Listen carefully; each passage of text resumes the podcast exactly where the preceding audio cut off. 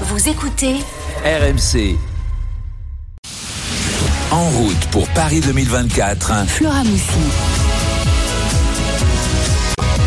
On est toujours avec Stephen Brun en direct du siège de Paris 2024 à Saint-Cloud pour vous faire vivre cette journée si spéciale. On a un an tout pile du début des Jeux Olympiques de Paris 2024, dont RMC est la radio officielle et également des Jeux Paralympiques. Rendez-vous aussi tout de suite sur la chaîne Twitch d'RMC Sport pour nous suivre en direct. On a parlé de toute l'actualité sportive de ces JO parisiens l'été prochain, l'aspect plus institutionnel aussi avec Tony Estanguet en début de journée, avec la ministre des Sports, des Jeux Olympiques et Paralympiques, Amélie Oudéa Castera.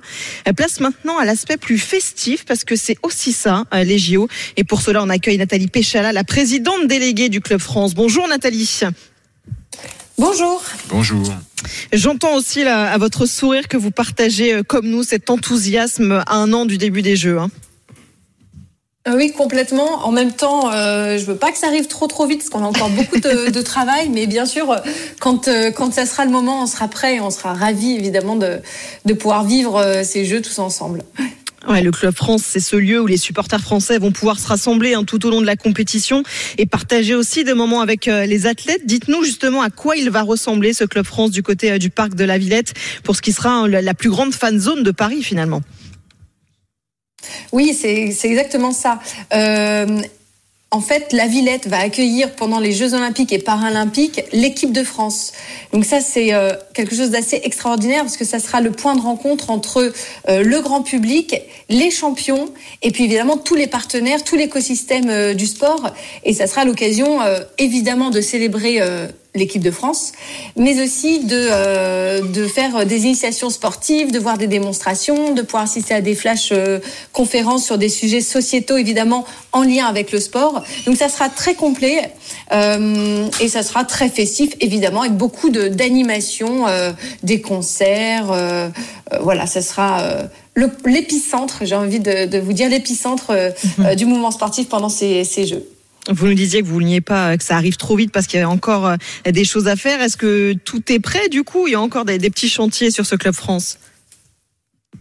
Non, non, mais vous savez, c'est comme dans le sport de haut niveau, on nous dit euh, l'important c'est d'être prêt au moment M, ni trop tôt, ni trop tard, évidemment. Donc là, on est à un an, on est, euh, on est dans la phase de préparation, on s'entraîne euh, dur, et, oui, bien sûr, c'est une grosse machine, parce que l'espace de la Villette, il est énorme, hein, c'est 40 hectares donc à l'extérieur, c'est une, une grande halle de 12 000 mètres carrés, donc c'est c'est immense, et on veut vraiment travailler toute la programmation au quotidien, parce qu'il y aura des écrans écran géant pour suivre évidemment les épreuves en direct, mais ça va bien au-delà de ça et on a envie de proposer une expérience qui soit euh, assez euh, hors du commun et pour les athlètes qui reviendront donc directement après leurs épreuves, mais aussi pour le grand public qui pourra euh, évidemment se retrouver et, et trembler euh, avec nous mmh. tous sur sur bah, sur toutes les épreuves. Nathalie, justement, en termes d'accueil de, de, du public et d'accessibilité, ça sera ouvert à tout le monde, il faudra s'inscrire, ça sera gratuit, payant, comment ça se passe? Alors, euh, ça sera ouvert de 10h le matin jusqu'à 23h sur l'espace euh, extérieur, jusqu'à 2h du matin à l'intérieur. À l'extérieur, c'est là où on pourra faire euh, du sport. Euh, ce sera un petit peu comme, une, euh, comme un festival. Hein. Euh, là, c'est un espace qui sera gratuit. À l'intérieur de la grande halle, ça sera payant le soir, puisqu'on proposera évidemment la célébration des athlètes, bon, même s'ils auront évidemment un passage à l'extérieur, mais toute la célébration des athlètes et tout ce qui est concert, animation artistique, etc. Euh, S'inscrire, oui, on en parle parce que c'est lié aussi au process de sécurité. Oui. Et donc, mmh. ça permet aussi de, de, pouvoir euh, avoir des jauges un peu plus précises et d'avoir évidemment les ressources humaines et les besoins euh, matériels adéquats pour pouvoir garantir la sécurité de tous. Et combien de personnes justement sont attendues dans ce club France tout au long de la compétition pendant les, les trois semaines? On peut accueillir 20 000 personnes sur la zone à l'extérieur, 5 000 personnes dans la grande halle. Et donc, sur toute la durée des Jeux Olympiques et Paralympiques, on attend plus de 700 000 personnes. Ah oui, quand même, ça, fait du monde et du coup, euh, ça pose la question qu'on a aussi posée à Tony Stanguet au début, de la sécurité évidemment qui est très importante. Est-ce que ça, ça fait partie aussi d'une grande partie justement de votre budget mobilisé initialement? Ah oui, bien sûr, euh, c'est un sujet qui est porté par le Comité national olympique, et c'est vrai qu'une grande partie des, des, fonds proviennent des fonds propres donc de ce de ce comité. Euh, nous, l'idée, hein, c'est vraiment d'avoir un budget euh, à l'équilibre et d'offrir en tout cas la meilleure expérience à toutes les, les parties prenantes qui seront présentes à la Villette pendant ces Jeux. Mais oui, c'est un vrai grand budget. Et la sécurité pèse, pèse beaucoup, effectivement, dans, dans, la balance.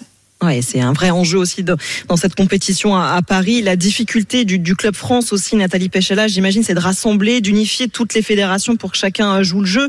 Certains patrons de fédé auraient voulu avoir un Club France dédié à leur sport, par exemple. Est-ce que ça a été compliqué pour vous de rassembler tout le monde derrière un projet commun? C'est un sujet honnêtement qui est très fédérateur et très soutenu par euh, l'ensemble des fédérations euh, sportives qui vont euh, qui vont participer.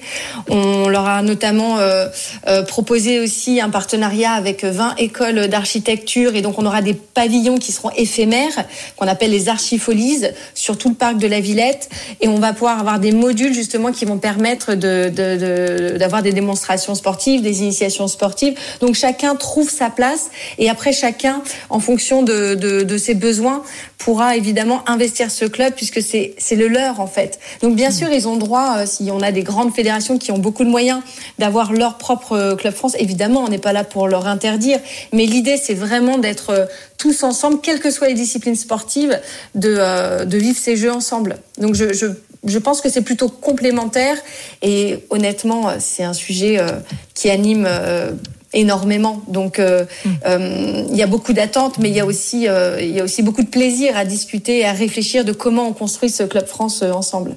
En tant qu'athlète, vous avez vécu plusieurs Jeux olympiques d'hiver, évidemment cette fois-ci en danse sur glace avec votre partenaire Fabien Bourza. Le Club France, c'était quelque chose d'important aussi pour vous quand vous étiez athlète?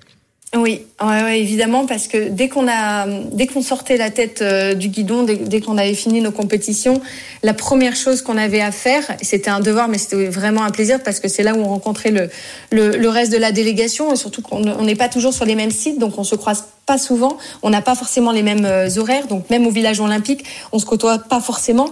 Et c'était un moment euh, d'échange, de partage. Il y a des moments forts qui se passent au Club France, évidemment. Il y a tous ceux qui gagnent des médailles, il y a tous ceux qui n'en ont pas, mais soit qui sont extrêmement contents de ce qu'ils viennent de réaliser et qui ont besoin de, soutien. Euh, il y a ceux qui sont à passer à côté et qui ont besoin aussi de, de, de se consoler, je dirais, dans l'esprit collectif, de se dire que au-delà de leur cas, de leur cas personnel, de leur carrière, ben on forme, on forme une grande équipe de France. Euh, et oui, il y a des moments qui sont poignants. Euh, mm. Il y a une phrase que j'aime bien euh, chez les sportifs de niveau, c'est quand on est quand on est pas heureux sans médaille, on ne devient pas heureux avec une médaille. Et c'est vraiment ça qu'on qu'on perçoit au Club France, c'est que toutes les performances en fait euh, sont méritantes et, euh, et on, si on fait du sport de niveau, c'est aussi pour représenter son pays à l'international. Et donc, quand on peut le faire en plus à domicile, ça donne une force qui est, qui est incroyable. Et, et oui, c'est des très, très, très beaux moments de vie au Club France. Merci beaucoup Nathalie Péchala d'avoir été avec nous dans En route pour Paris 2024 et bon courage hein, parce que l'échéance approche à grands pas. Merci oui, Nathalie. je vous remercie.